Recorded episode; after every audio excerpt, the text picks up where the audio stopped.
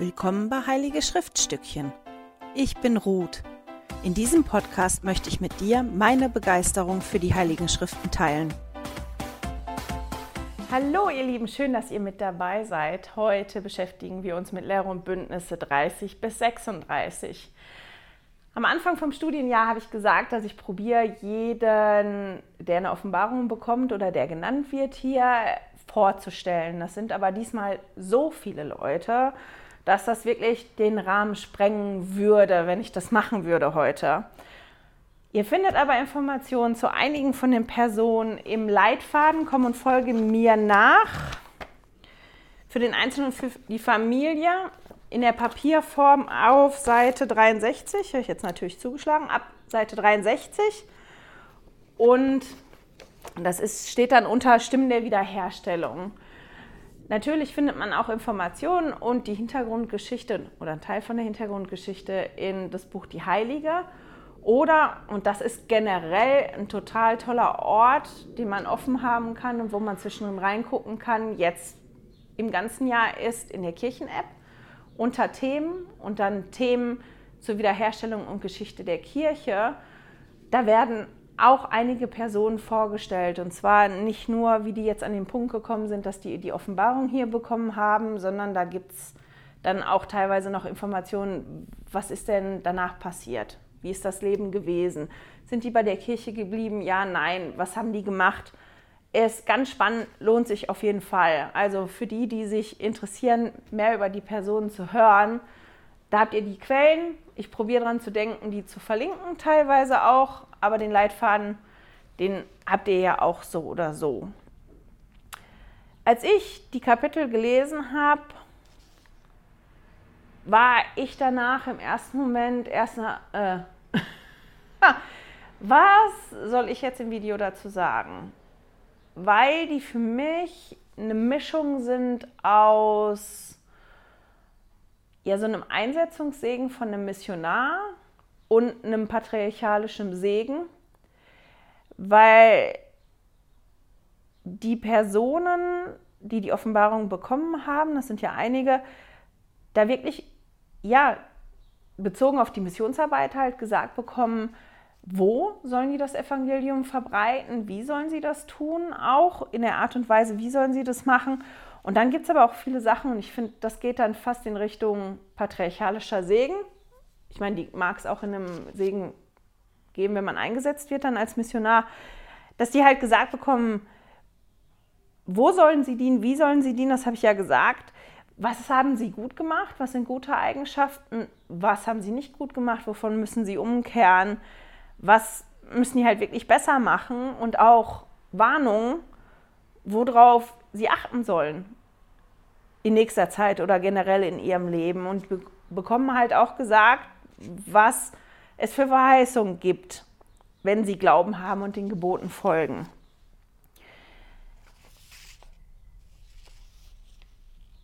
Und ich habe die halt gelesen und war, wie gesagt, dass ich so gedacht habe, hm, ey, will ich jetzt wirklich ausgiebig über Missionsarbeit sprechen? Wie gehe ich das jetzt an?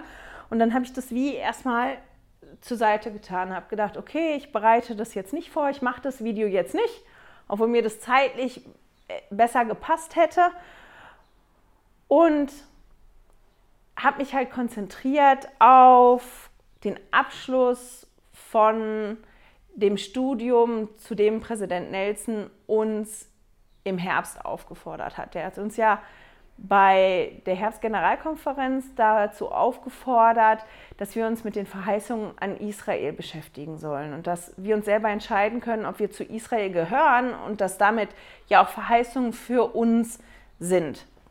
Und seitdem Präsident Nelson das erste Mal eine Aufforderung an die Schwestern rausgegeben hat, gibt es auf Instagram eine Studiergruppe, die die Emily Bell Freeman ins Leben gerufen hat und die ich für alle, die Englisch können, sehr, sehr empfehlen kann. Die nennt sich ähm, Inklings.institut, aber man findet es, wenn man Inklings sucht, und diese Gruppe studiert das gemeinsam. Also da gibt es Videos zu, die man gucken kann und ganz toll sind unten die Kommentare. Das ist wie eine riesen, riesengroße Sonntagsschulklasse oder eine ganz, ganz große Institutsklasse und es macht viel Freude. Ich habe nicht die Kapazität gehabt, dieses Jahr so intensiv da mitzumachen, wie ich das gerne gemacht hätte. Habe aber, wie Präsident Nelson das gesagt hat, angefangen, mir meine eigene Liste zu schreiben von den Dingen, die mir im Buch Mormon und im Lehr- und Bündnisse aufgefallen sind an Verheißungen. Und als, als ich mich jetzt halt nochmal intensiver damit beschäftigt habe, diese Woche, wie diesen Abschluss zu machen und da so Angebote wahrgenommen habe, es gibt ein ganz, ganz tolles Lied von Hilary Weeks. Man kann die Musik mögen oder auch nicht. Ich muss auch in Stimmung sein. Das ist halt ein bisschen so typisch diese amerikanische Kirchenmusik, die es gibt. Mag ich nicht immer hören, aber die ist hingegangen und hat einen Teil der Verheißung wirklich in eine Liedform gepackt. Werde ich auch im Newsletter verlinken, ganz toll. Eine, die mitmacht, die Künstlerin ist, die hat ähm, ja so ein Bild gestaltet, wo die Segnungen, die besprochen worden sind, in der Gruppe aufgelistet sind mit der Schriftstelle. Das kann man erwerben hier, das werde ich auch verlinken, weil ich das so toll finde. Und als ich halt mich damit beschäftigt habe und das gelesen habe nochmal und in meine Liste geguckt habe, ist mir aufgefallen, dass das eigentlich eine Sprache ist und dass das ähnlich ist wie in den sechs Kapiteln, jetzt in Lehr und Bündnisse, wie in Lehr und Bündnisse 30 bis 36 und dass da auch ganz, ganz viele Verheißungen drin sind, die teilweise fast genauso sind oder ganz, ganz ähnlich sind wie Verheißungen auf meiner Liste, die ich gemacht habe. Und dann bin ich hingegangen und habe die Kapitel halt nochmal durchgelesen und habe diese Verheißungen, diese Versprechungen vom Herrn an die verschiedenen Personen für die Offenbarung oder an alle, die glauben und so weiter, mir rausgeschrieben. Das ist ganz schön lang geworden. Also ich habe ich meine, ich habe jetzt nicht klein geschrieben, aber ich habe fast zwei DIN A4 Seiten voll bekommen. Und die sind unglaublich schön, diese Verheißungen. Da steht drin, damit ihr befreit werdet, dann werdet ihr mit ewigen Leben gesegnet werden. Da werden persönliche Sachen zur Familie gesagt.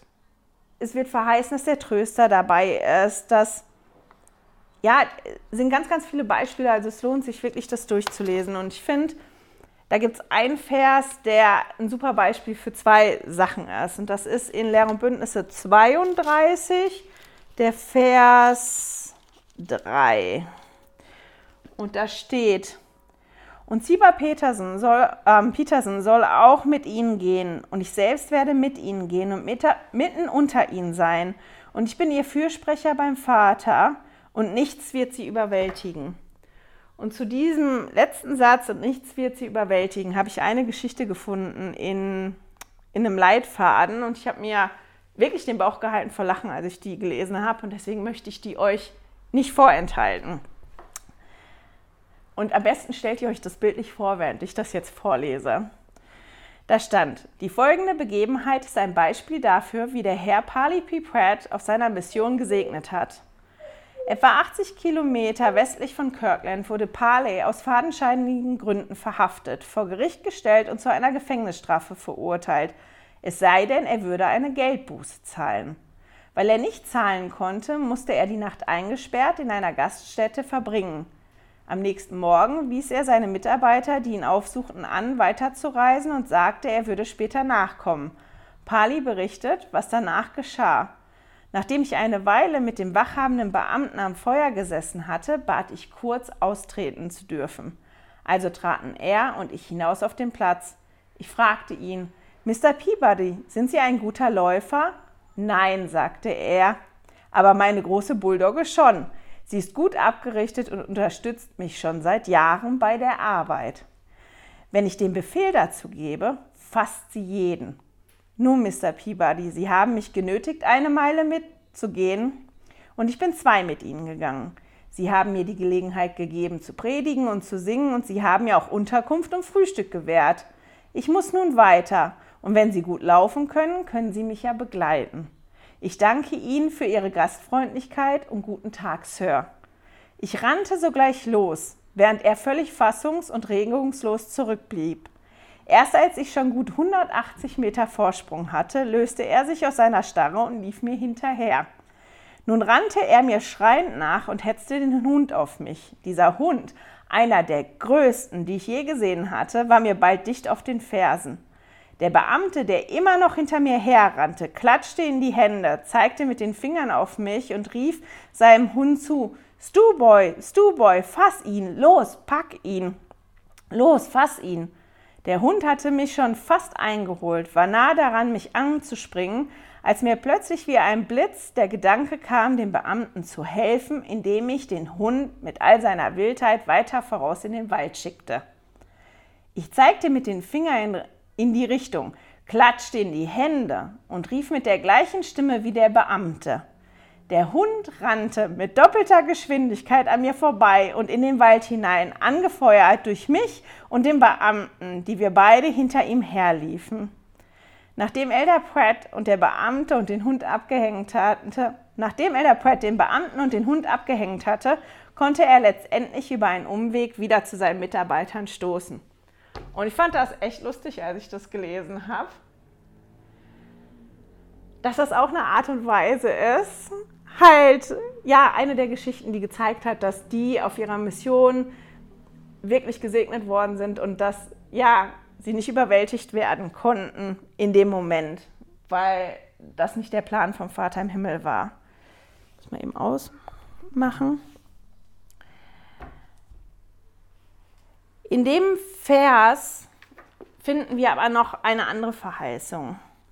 Und die finde ich total toll. Ich möchte ihn nochmal vorlesen. Und ich selbst werde mit ihnen gehen und mitten unter ihnen sein. Ist es nicht eine schöne Verheißung?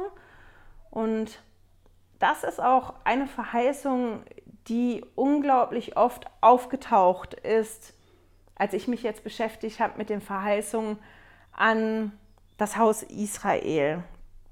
Ich bin mit dir. Ist da ganz oft vorgekommen oder ich werde mit ihnen gehen und auch in den Kapiteln steht das sehr oft drin. Ich bin mit dir oder ich werde mit euch sein. Und das ist doch wirklich eine tröstende, schöne und aufbauende Verheißung. Und bei mir kam aber dann direkt der Gedanke, jetzt als ich mich nochmal damit auseinandergesetzt habe, wie gehe ich denn mit der Verheißung in meinem täglichen Leben um? Weil die gibt es ja wirklich als Verheißung in, an Israel und damit an mich. Wie gehe ich denn damit um? Und ich habe ja gesagt, für mich ist das ein, ein toller Gedanke. Das ist ein tröstlicher Gedanke. Der Herr ist bei mir und ich bin nicht alleine.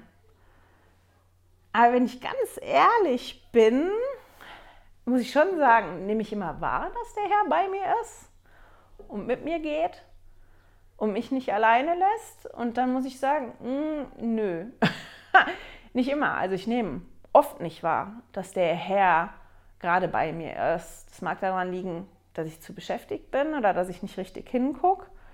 Oder ich nehme ihn zwar wahr, aber das ist eher, und das ist jetzt meins, also ist wirklich meins, passt auch sehr zu meinem Naturell, dieses, ist schön, dass du da bleibst, bleib mal da, aber ähm, ich rufe dich dann, wenn ich dich brauche. Ich mache das schon. Ich kann das. Mhm. Das klappt super, schön, dass du als Backup da hinten dabei bist. Und im Prinzip ist das ja zum Teil in Ordnung. Der Herr möchte ja auch, dass wir Dinge alleine machen und alleine können, aber ich glaube nicht auf die Art und Weise, wie ich das mache. Und ich habe mich halt gefragt, wieso mache ich das? Ich habe wirklich erlebt in meinem Leben schon in Situationen, wie das ist, zu merken, dass der Herr in meinem Leben wirkt. Und ich bin wirklich getragen worden vom, vom Herrn. Und Präsident Nelson hat, als er uns die Aufforderung gegeben hat und es da ja um Israel geht, uns wirklich gefragt oder halt gesagt, ich mag das mal kurz vorlesen, das Wort bereit ist für diese Auslegung des Namen Israels entscheidend. Wir alle haben unsere Entscheidungsfreiheit. Wir können uns dafür entscheiden, Israel, zu Israel zu gehören oder auch nicht. Wir können uns dafür entscheiden, Gott in unserem Leben siegen zu lassen oder auch nicht. Wir können uns dafür entscheiden, Gott den größeren Einfluss in unserem Leben zu gewähren oder auch nicht. Und wenn ich ja jetzt schon die Erfahrung gemacht habe damit, wie das ist, dass Gott mich trägt und, und wie das ist, dass Gott wirkt in meinem Leben, wieso ist es dann trotzdem so? Mhm, schön, dass du da bist. Lass mich mal machen. Warum mache ich das? Und ich denke, ja, erstens, weil ich ein Mensch bin mit Stärken und mit Schwächen. Und wie ich vorher schon gesagt habe, weil ich, glaube ich, oft einfach auch zu, zu beschäftigt bin, dass ich mich wie im Alltag verliere, dass ich ihn gar nicht wahrnehme. Und das liegt halt an mir, meinem Naturell, an ist eine Stärke und eine Schwäche. Gleichzeitig finde ich, für mich, ich habe halt Dinge gerne unter Kontrolle. Und ich weiß gerne, wie die Dinge laufen. Und deswegen mag ich manche Dinge, die mir sehr, sehr wichtig sind, halt nicht loslassen. Bin da ein bisschen wie ein Terrier. Und wenn man Gott Dinge überlässt, da muss ich jetzt selber über mich schmunzeln, dann weiß man zwar, dass am Ende alles gut kommt, aber der Weg dahin ist nicht so, wie ich mir das vorstelle, unbedingt. Und wie ich das gerne hätte und wie ich mir das wünschen würde. Und mein letztes Jahr ist halt wirklich ein Beispiel dafür. Ich, ich mir meinen Weg hätte aussuchen können, mir was hätte aussuchen können, dann wäre mein letztes Jahr definitiv total anders ausgesehen. Und ich hätte mir viele Dinge, die passiert sind, viel, was ich hatte, so nie ausgesucht, nie gewünscht, nie haben wollen. Und ich kann dann nicht erkennen, warum das da sein sollte. Aber trotzdem hat der Herr mich getragen in dem. Das ist bei mir, als ich jetzt darüber nachgedacht habe, keine oder meistens keine Entscheidung, die ich bewusst treffe. Also das ist äußerst selten, dass ich mich bewusst, ganz bewusst entscheide, ich mache das jetzt nicht, ich will das nicht, was der Herr möchte. Ich habe da ja schon von erzählt, als Präsident Nelson die, ähm, die Kirchenzeit verkürzt hat und die Schwestern aufgefordert hat, das Buch Mormon zu lesen, dass ich das nicht gemacht habe, weil ich wütend gewesen bin. Das ist einer der Momente, wo ich mich ganz bewusst dagegen entschieden habe, nachher aber erkennen konnte, welcher Segen darauf liegt und wie gut das neue Programm für meine Familie und für mich selber ist.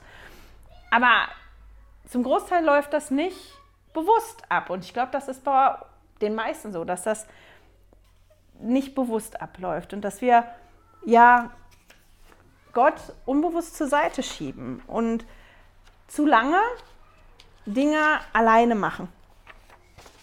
Oder zu spät halt Raum machen, dass Gott wirken kann. Und Präsident Nelson hat was Tolles auch dazu gesagt in der gleichen Ansprache. Die Ansprache heißt, lassen Sie Gott siegen. Ist total toll. Meine lieben Brüder und Schwestern, man braucht Glauben und Mut, um Gott siegen zu lassen. Es erfordert beharrliche, mühsame geistige Arbeit, umzukehren und durch das Sühnopfer Jesu Christi den natürlichen Menschen abzulegen. Es erfordert beständige tägliche Anstrengungen, sich die Gewohnheit anzueignen, das Evangelium zu studieren, mehr über den Vater im Himmel und Jesus Christus zu erfahren und sich um persönliche Offenbarung zu bemühen und dann entsprechend zu handeln. Und ich habe halt dann gedacht, ja, bei mir ist es teilweise so. Ich bin so beschäftigt oder ja, so in meinem Rausch, so mit meinen Dingen auch. Ich kann das, ich mache das, dass da wie der Raum nicht dafür da ist. Ich möchte schon, dass der Herr in meinem Leben siegt. Und aber dieses schon ist die Einschränkung oder dieses, ich möchte, dass der Herr in meinem Leben siegt, aber. Aber das ist anstrengend, aber das ist schwierig, aber ich kann das nicht, aber ich will das nicht. Oder dieses schon. Und jeder von uns hat das, glaube ich, auf irgendeine Art und Weise. Und ich habe halt die Woche jetzt wirklich darüber nachgedacht, weil ich möchte ja, dass Gott in meinem Leben siegt, so wie Präsident Nelson das ausgedrückt hat. Ich möchte Raum machen, dass er wirkt und ich möchte getragen werden vom Vater im Himmel und ich habe halt festgestellt, ja, dass das bei mir manchmal nicht so läuft, weil ich den wie zur Seite schiebe.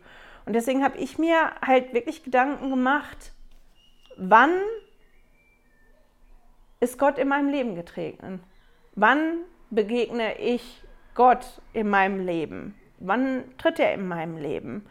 Und ich glaube, ich kann das in zwei ganz große Bereiche ein, eingliedern. Das eine ist, wenn ich irgendwas tue, von dem ich wirklich weiß, dass der Herr das von mir möchte und da gehorsam bin. Das ist in verschiedenen Berufungen.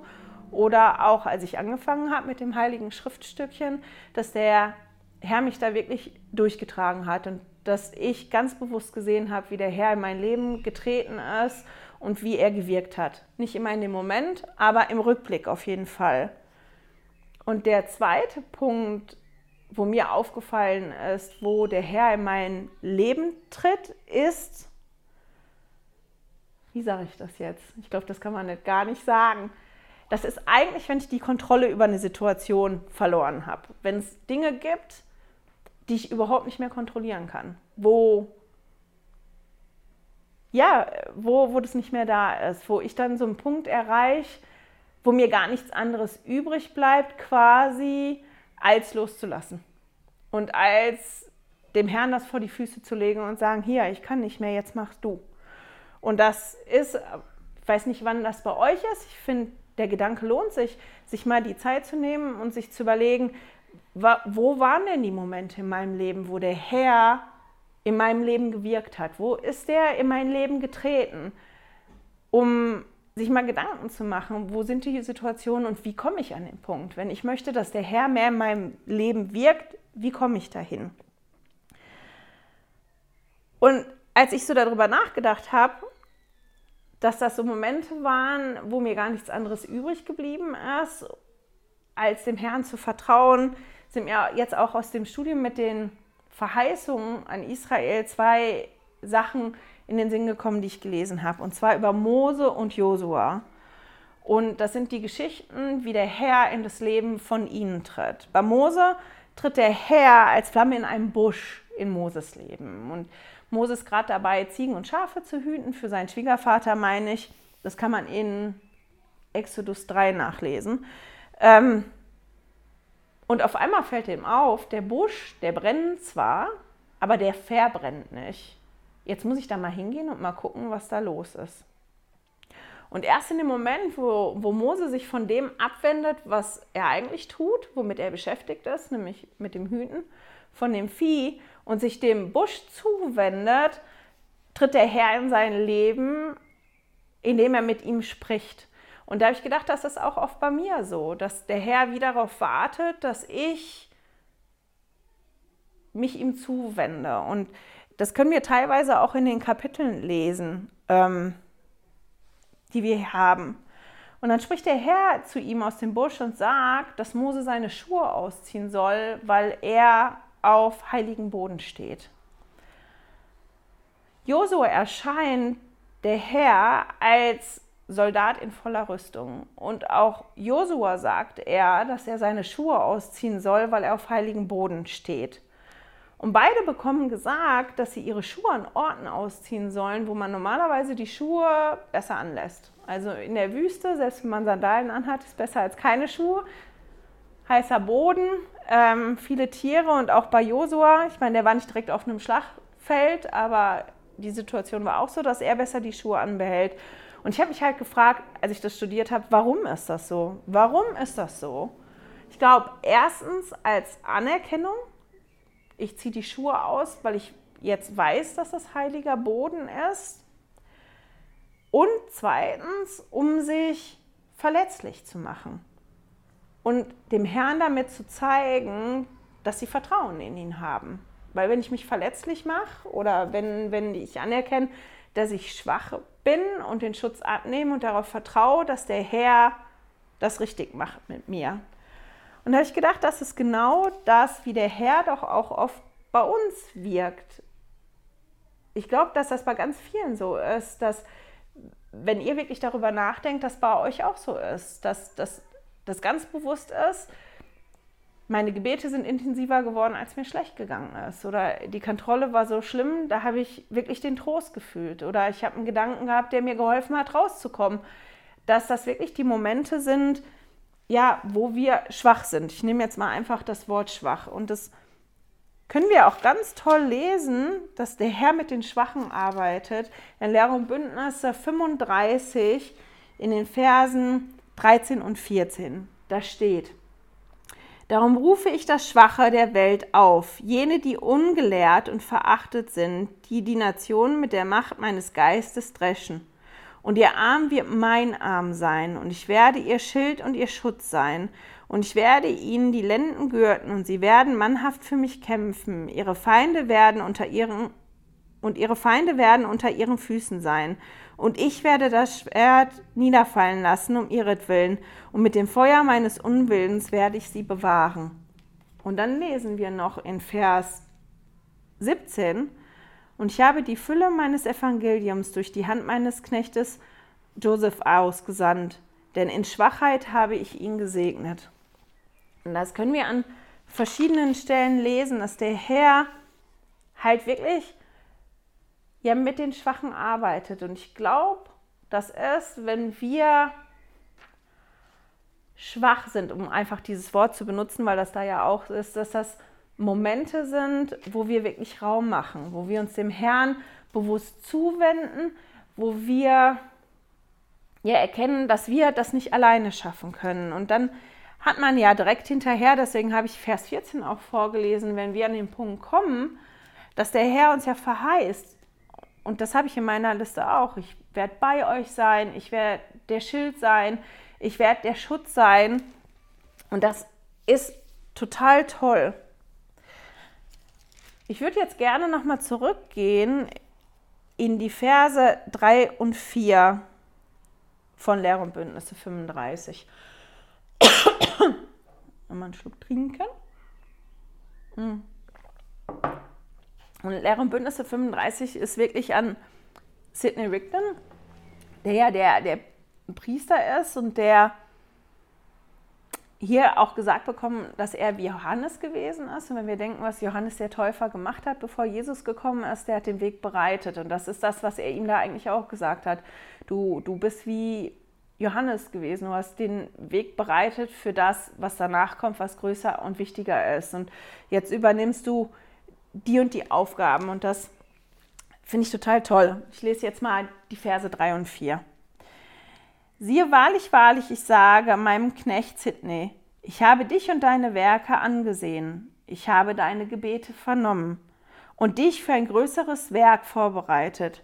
Du bist gesegnet, denn du sollst Großes tun. Siehe, du warst ausgesandt, nämlich wie Johannes, um den Weg vor mir zu bereiten und vor Elia, der kommen soll und du hast es nicht gewusst. Wie würdet ihr euch fühlen, oder vielleicht habt ihr das ja auch schon mal gesagt bekommen, wie habt ihr euch gefühlt? Also wenn jemand zu euch sagt oder wenn der Herr zu euch sagt, du sollst Großes tun. Du bist gesegnet, denn du sollst Großes tun. Seid ihr dann freudig, aufgeregt, yeah, ich bin bereit, ich möchte. Oder eher ich, ich bestimmt nicht, ich bin die falsche Person, ich kann das nicht. Ich gehöre eher zur zweiten Fraktion.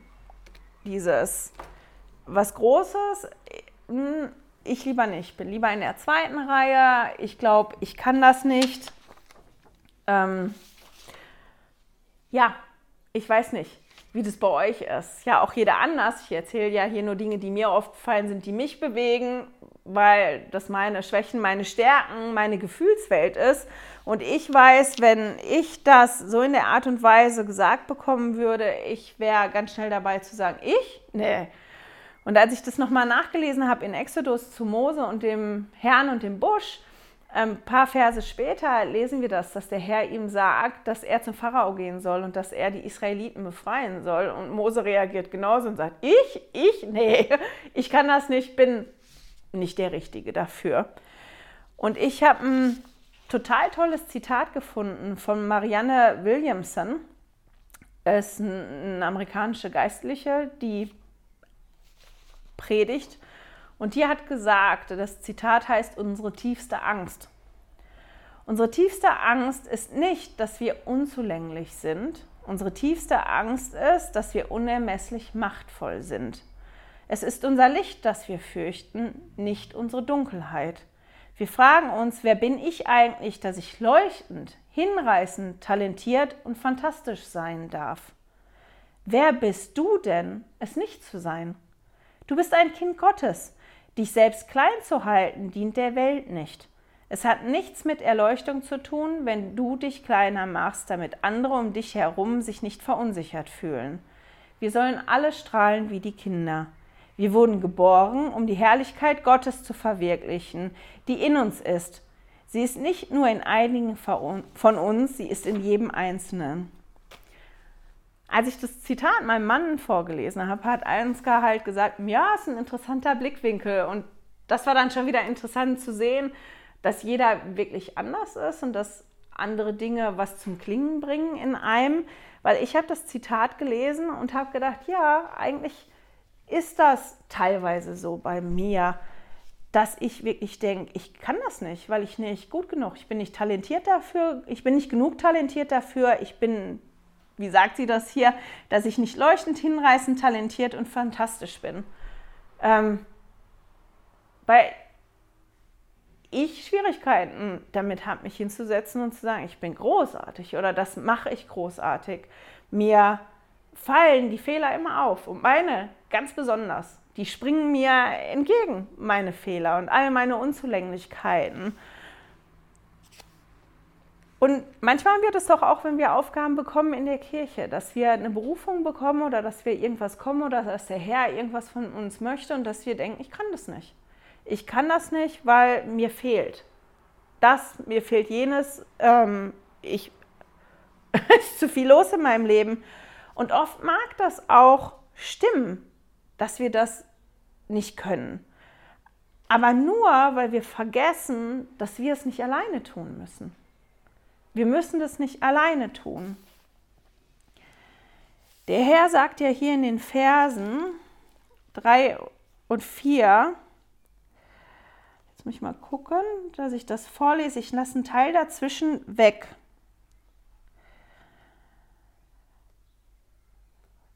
Ich habe deine Gebete vernommen und dich für ein größeres Werk vorbereitet und du hast es nicht gewusst.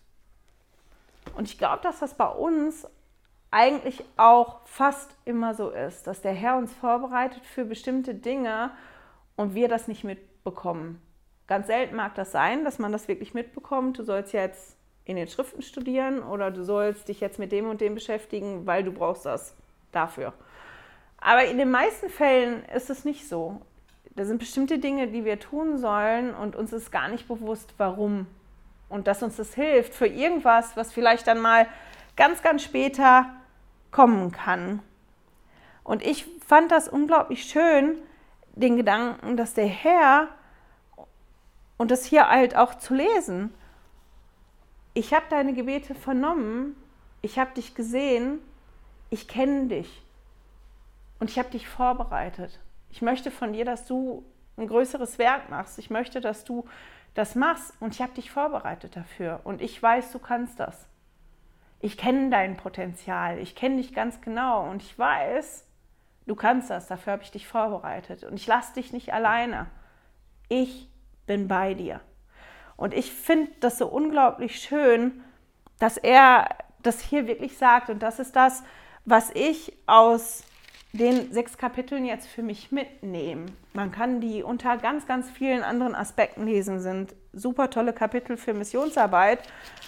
Und ich glaube, dass ich wirklich nur auf die Aspekte gekommen bin, weil das jetzt kombiniert war bei mir mit dem Studium vom letzten halben Jahr über die Segnung und wie sich das vermischt hat und zu sehen, dass das immer wieder ist. Aber ich finde das tröstend und ja, das, was mir nochmal bewusst geworden ist in den Kapiteln jetzt oder in der Zeit, wo ich mich beschäftigt habe mit den Dingen, die hier drin stehen, ist, dass ja, dass ich viel früher an den Punkt kommen muss, um dem Herrn die Dinge quasi vor die Füße zu werfen. Ja, nicht unbedingt für die Füße zu werfen, aber bewusster mit dem Herrn zusammenzuarbeiten in meinem Leben, auch in meinem alltäglichen Leben den mehr mit einzubeziehen. Und der hat uns ja ganz, ganz viele Dinge verheißen, eben dieses, ich werde bei dir sein, ich bin dein Schutz, ich bin dein Schild. Und auch hier in Lehre und Bündnisse kann man dann noch lesen in den Versen 9 bis 11, die will ich jetzt nicht lesen, weil das zu lange dauert, dass der Herr hier Sydney sagt, das ist, was passiert, wenn du glaubst und wenn du vertraust. Das ist das, was es gibt. Ja, Teufel werden ausgetrieben, die Kranken werden geheilt werden, die Blinden bekommen ihr Augenlicht, die Tauben werden hören und so weiter. Und das passiert ist dann ab elf, wenn du keinen Glauben hast. Wenn, wenn da kein Glauben ist, dann gibt es nichts davon. Die, die keinen Glauben haben, die werden das nicht sehen. Die werden nicht sehen, außer Verwüstung über Babylon. Das ist so das, was da steht. Und dass der Herr, wenn wir genau hingucken, das eigentlich ganz klar sagen. Und dass wenn wir lernen, und ich glaube, dass wir damit nie fertig werden, solange wir hier auf der Erde sind, und dass das immer ein Prozess ist, innezuhalten zwischendrin und zu gucken, wo stehe ich denn und wo gebe ich dem Herrn genug Raum? Möchte ich das wirklich? Möchte ich, dass der Herr bei mir wirkt? Bin ich bereit, so, so doll zu vertrauen, dass auf dem Weg, den ich mir so nicht ausgesucht hätte, mit all den Ereignissen, die ich mir nicht gewünscht habe, trotzdem zu erkennen, dass der Herr darin wirkt und dass er mich trägt durch dieses und dass ich vielleicht, ich glaube nicht, dass wir alles, was wir erleben, brauchen und unbedingt erleben und spüren und fühlen müssen, aber dass da mehr drin ist, als wir uns bewusst sind. Und ich fand das ganz tröstlich, dieses nochmal ja, zu, zu hören und zu lesen, dass der Herr mich kennt und dass der Herr mich persönlich liebt, dass der Herr mein, ja, mein Potenzial kennt und dass er mir hilft, mich vorzubereiten darauf. Und dass er mich nicht alleine lässt, auch wenn ich den nicht sehen kann oder wenn ich den weggeschoben habe, dass er mich nicht alleine stehen lässt. Und ich bin total dankbar, dass in Kombination, dass ich mich mit dem Sühnopfer beschäftigt habe, ähm, ja, macht mich im Moment dankbar. Das ist so das Hauptgefühl, was bei mir geblieben ist. Muss mal eben gucken, ob ich das von Präsident Nelson noch vorlesen will am Ende. Ja, er sagt in seiner Ansprache auch noch, in diesen gefahrenvollen Zeiten, über die der Apostel Paulus prophezeit hat, versucht der Satan es nicht einmal mehr, seine Angriffe auf den Plan Gottes zu verbergen. Dreist breitet sich das Böse aus. Deshalb können wir nur dann geistig überleben, wenn wir entschlossen sind, Gott in unserem Leben siegen zu lassen, wenn wir lernen, seine Stimme zu hören und unsere Kraft darauf verwenden, bei der Sammlung Israels mitzuhelfen. Und mit diesen Worten und mit meinen besten Wünschen schicke ich euch in die Woche. Ich hoffe, wir hören und sehen uns nächstes Mal wieder.